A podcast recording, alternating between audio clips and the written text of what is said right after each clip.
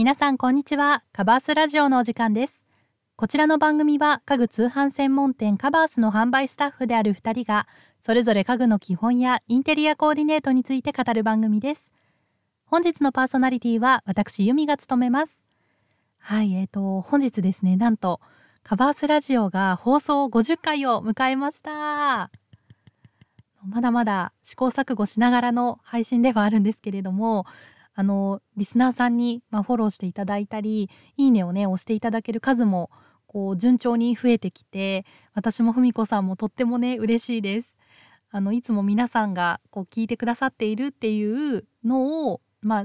励みにあの文子さんと番組作りをあのしているのであのぜひねこう引き続き、まあ、長くあの聞いていただけるような番組を作っていきたいなと思っています。あの本当にいつも聞いてくださっているリスナーの皆さんありがとうございます。あの引き続きあのよろしくお願いします。あのそこでですねあの今日はこう放送50回ということで改めてカバースラジオの自己紹介をさせていただきたいと思います。あの最近ね聞き始めたよっていう方もいらっしゃるかなと思いましたのであのカバースラジオってまあ、どんな番組なのかなっていうところと、まあ、そもそもこうカバースって何ですかっていうところをお話しさせていただこうかなと思います。あの本日もね最後まであのお付き合いいただければ幸いです。あの早速お話ししていきたいなと思うんですけれどもまずは私たちが販売スタッフを務めるカバースについてご紹介していきます。あのカバースは家具通販の専門店です。あの大型ね家具であるベッドフレームやマットレスソファーをはじめあのリビングテーブルやテレビ台などの家具そしてラグやカーテン照明などお部屋をおしゃれにコーディネートできるアイテムを販売しています。であのカバースの公式サイトだけでなくあの姉妹サイトとして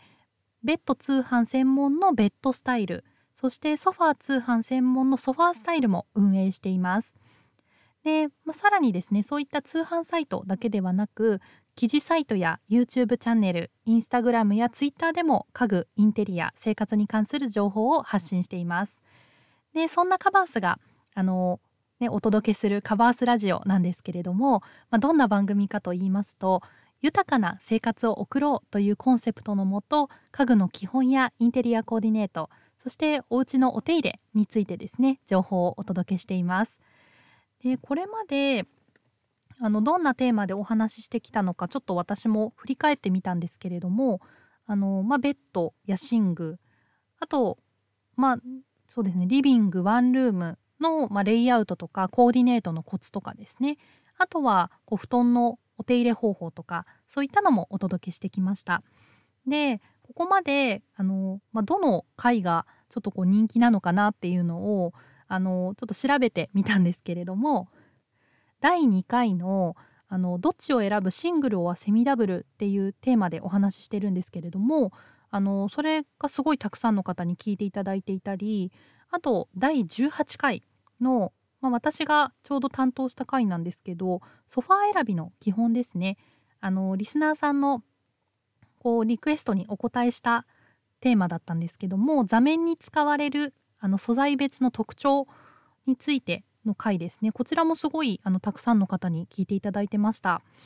あとは第 5, あの第4回の一人暮らしを始める時に揃えるべきシングリストであったり第5回のスノコベッドの魅力っていうのもあのすごくたくさんの方にね聞いていただいてあのちょっと役に立ってるのかなと思っております。